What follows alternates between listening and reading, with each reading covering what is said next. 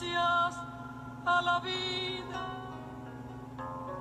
que me ha dado tanto, me dio dos luces que cuando las abro, perfecto distingo lo negro del blanco y en el alto cielo su fondo estrellado. Olá, sejam todos muito bem-vindos a 20 minutos de paz na sua vida. E hoje me veio uma ideia de conversar com você sobre gratidão. Tanto que eu abri com um pequeno trecho da música Graças à Vida, de Violeta Parra, cantada por Mercedes Sosa. Gostou do meu sotaque espanhol? meu nome é Patrícia Ramos e no episódio de hoje eu pensei nessa.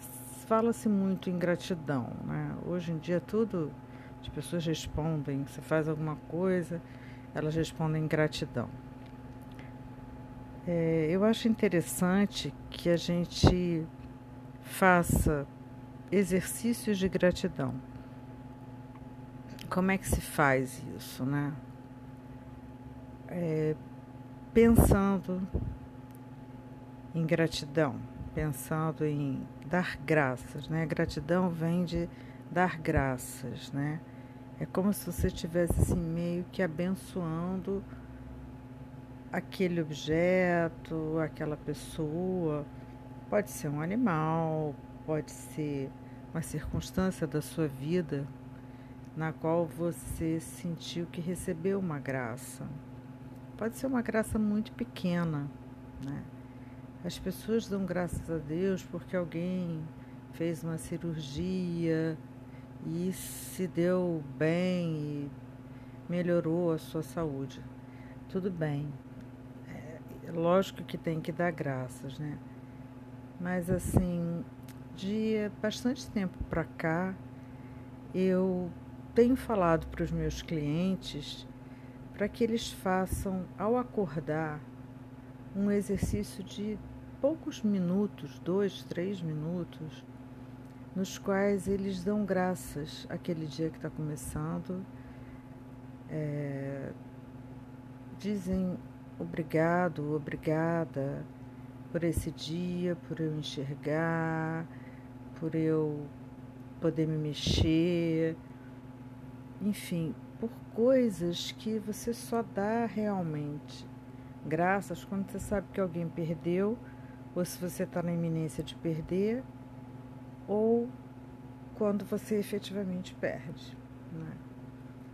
Uma vez eu já falei aqui que o nosso cérebro ele não foi construído, desenhado para que a gente seja feliz. Isso é uma tarefa individual. Né? O nosso cérebro foi desenhado para nós sobrevivermos. Né? E para sobreviver, o que, que você precisa buscar? Onde está o perigo? Onde tem o problema? Para que eu possa então resolvê-lo e não cair no precipício, não comer o veneno, não usar o rio que tem um jacaré, mas isso já hoje em dia está muito longe da nossa realidade cotidiana, né? E os nossos medos são dentro da nossa cabeça. São medo do desemprego, medo de perder a saúde, medo de perder o ser amado, um filho, enfim. E isso faz parte do cérebro mais antigo que a gente tem, da parte mais arcaica né, do nosso cérebro. Então, você buscar ativamente a felicidade é uma tarefa cotidiana.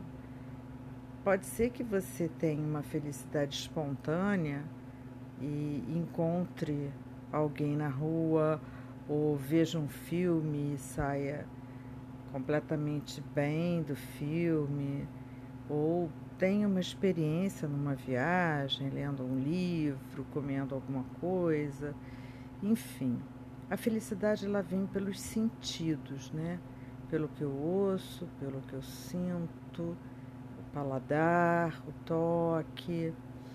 Então, a gente tem essa felicidade, que ela é espontânea, que acontece quando a gente tem uma promoção ou faz alguma coisa que estava planejada, mas foi além das expectativas. E aí mora um enorme, imenso perigo, que são as expectativas.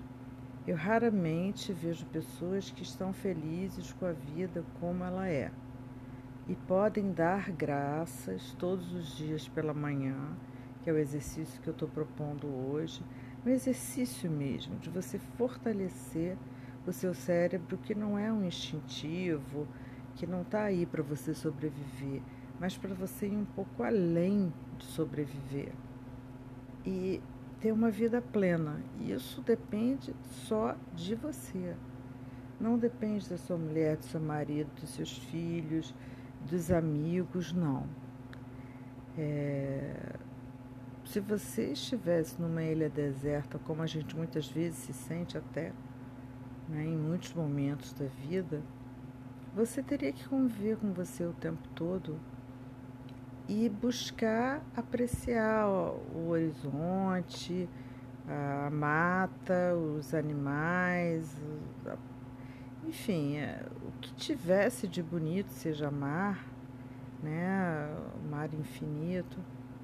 Então, assim, eu acho que quando a gente começa a entrar nessa sintonia, né, sem querer parecer esotérica, mas de verdade mesmo, isso faz bem, isso gera neurohormônios, né, que banham seu cérebro e que te dão um dia mais voltado para perceber os momentos bons que você está passando. Porque a nossa mente ela é como a água, né? Ela vai sempre pelo lugar mais fácil que é para baixo. Então, se acontecem 50 coisas no seu dia boas e uma que você considera ruim, porque o que você considerou ruim hoje não vai ser ruim amanhã, né? É, pode ser que seja a maior bênção disfarçada e você está dizendo, ai, foi péssimo, eu perdi a pessoa que eu mais amava na minha vida e agora eu estou numa pior, numa solidão, nunca mais eu vou encontrar alguém. Ok, logo que é, tem a perda, tem que lamentar, tem que chorar, tem que colocar para fora tudo aquilo, né? as pessoas que estudam trauma, como eu já estudei, sabem que é muito importante no momento do trauma a pessoa se liberar.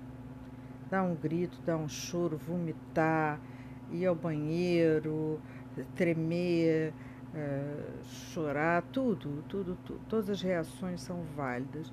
Por isso, por favor, não diz para o seu filho, para sua filha, não chora, isso é uma bobagem para aquela criança naquele momento isso não é uma bobagem. Né?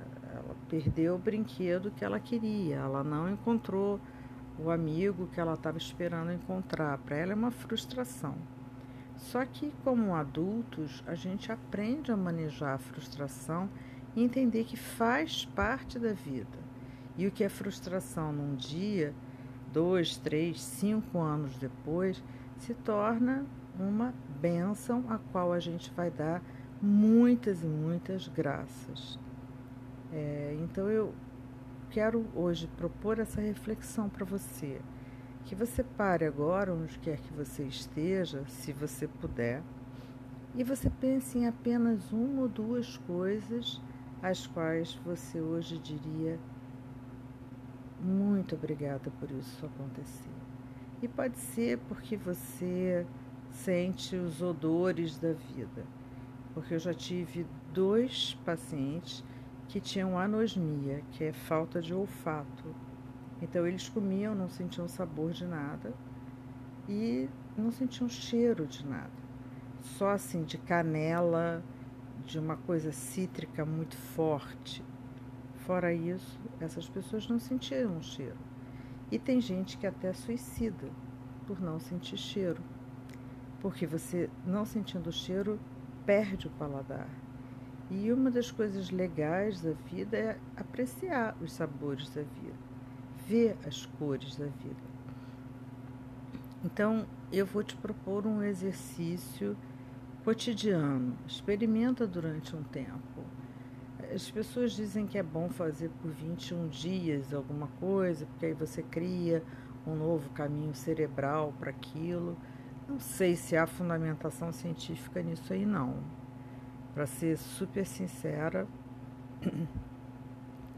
Mas assim, você poder dar graças na hora que a coisa está acontecendo ali com você, aquele abraço que você recebeu da sua filha, do seu filho, do neto, do amigo, mas também recordar isso, né? E tirar um momento para que você consiga realmente entrar num, numa pequena auto-hipnose é, e dizer, ai, obrigada por eu enxergar, obrigada por eu sentir cheiros, obrigada por eu ter trabalho, por eu ter comida, por eu ter roupa, porque essas coisas, né, quando a gente perde, e hoje está muito fácil de ver quando as pessoas perdem, né? Basta a gente dar uma olhadinha nos refugiados que tem no mundo, que perderam absolutamente tudo: família, casa, trabalho, objetos. Há pouco tempo eu conheci uma venezuelana aqui no Rio de Janeiro numa feira dessas feiras gastronômicas com cerveja artesanal. E ela estava lá, ela é dentista, o marido é dentista e eles não puderam ficar na Venezuela, tiveram que vender tudo, tudo, tudo da casa, do consultório, ao preço que as pessoas pagavam, não era o preço correto, e ela teve que vir aqui para o Brasil e uma fundação aqui chamada Caritas recebeu-os e aí ela faz essas feiras, né? É, grupos de pessoas fazem essas feiras em que é, pessoas de outros países vão lá vender sua comida. Ela estava fazendo, sabe aquela rena que se faz na mão, toda bordada? É, rena é uma tinta feita com umas folhas da, da árvore da rena e que elas são esmagadas, então faz uma tinta natural é, e faz aquelas pinturas nas mãos e nos pés. E ela estava fazendo aquilo. E eu fiquei conversando com ela e ela dizendo né, que ela largou tudo e que para ela ser dentista aqui ela teria que fazer 26 provas para revalidação do diploma e que ela iria fazer. Né? Então ela perdeu tudo. Imagina o que essa mulher tem de história para contar, né? De gente que ela viu morrer, de gente que ela viu com fome. Então, assim, quando a gente vê essas situações que estão acontecendo no mundo e a gente sabe que muitos de nós somos de verdade abençoados por termos casa, comida, família, amigos, né? E muitas vezes a gente acha que isso aí é, é a minha vida tinha que ser assim, isso não é nada, nada além da obrigação. Nossa, é de uma riqueza isso, incomensurável. Então o exercício que eu estou te propondo, ele é muito simples mas é como uma psicoaeróbica. Tem que fazer sempre, porque senão não vai funcionar. Para você entrar nessa vibe de ser, de ter momentos de gratidão, né? Então, quando você acordar, eu acho mais legal fazer quando acorda, mas você faz a hora que você quiser. Quando você acordar, você faz um, uma listinha de três, quatro coisas as quais você tem gratidão naquele momento. E se te ocorrer, né, de ai, pensei num amigo que eu não vejo há um tempão. Se te ocorrer assim, vou ligar, liga, não pensa muito. Vai no impulso. Liga, manda um WhatsApp, manda um e-mail, entra em contato, procura o telefone se você não sabe, mas expressa isso. Quando é, a gente estuda pessoas que estão morrendo, né? é, eu já trabalhei com algumas pessoas que acompanhei profissionalmente até o final elas não pensam em nada grande, queria ter ganho na Mega Sena, queria ter viajado para Istambul. Não. Ela pensa assim, eu queria ter me conectado mais, queria ter ligado para as pessoas, queria ter estado mais com filhos, amigos, parentes, marido, mulher. A vida, ela se transforma em relacionamento. Né? E é muito legal quando você vê que essas pessoas são capazes, mesmo sabendo que elas têm pouquíssimo tempo de vida, de se reconectar com aquelas pessoas com as quais ela perder, elas perderam contato há muito tempo. E isso dá uma tremenda paz no coração. Isso dá uma sensação de completude. Esse é o exercício que eu quero te propor. Ele é simples, ele é barato, você não vai gastar nada. E se você ainda souber dizer o porquê você é grato, grata, por exemplo, eu sou grata à minha faxineira porque ela mantém a casa tão limpa e tão cheirosa e me poupa um trabalho e ela ganha com isso, enfim. Então há um movimento de gratidão com ida e volta, né?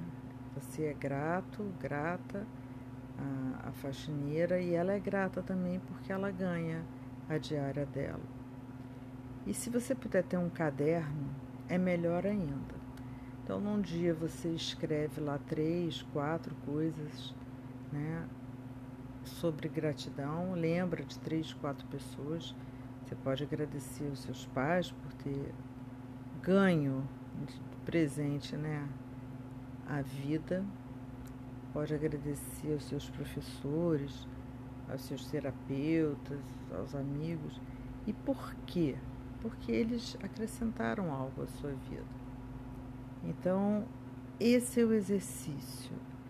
É, isso provoca felicidade, sim. Se você for passando na sua frente as pessoas que fizeram parte lá da sua infância, aqueles primeiros professores, os primeiros amigos do bairro onde você morava, as festinhas que você ia, o clube que você frequentava, ou sei lá, onde aqui no Rio é a praia que você frequentava, né? Mas não sei. É ter esse sentimento de conexão com as coisas boas que te aconteceram. E tem também a conexão com as coisas ruins. Às vezes a gente pode dizer, ainda bem, graças a Deus, que eu perdi aquele trabalho. Ainda bem que eu não passei naquele concurso. Então eu ficaria 35 anos da minha vida naquele lugar e não teria o que eu tenho hoje. Então, essa é minha sugestão.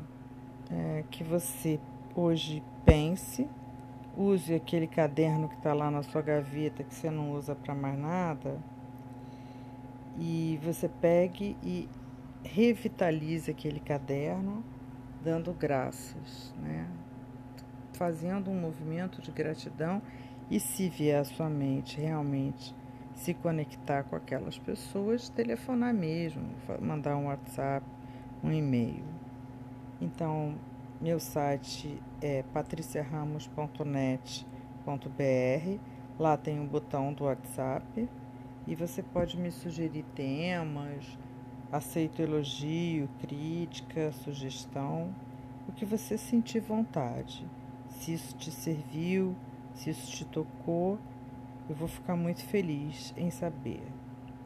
Então, fica bem e até o nosso próximo encontro.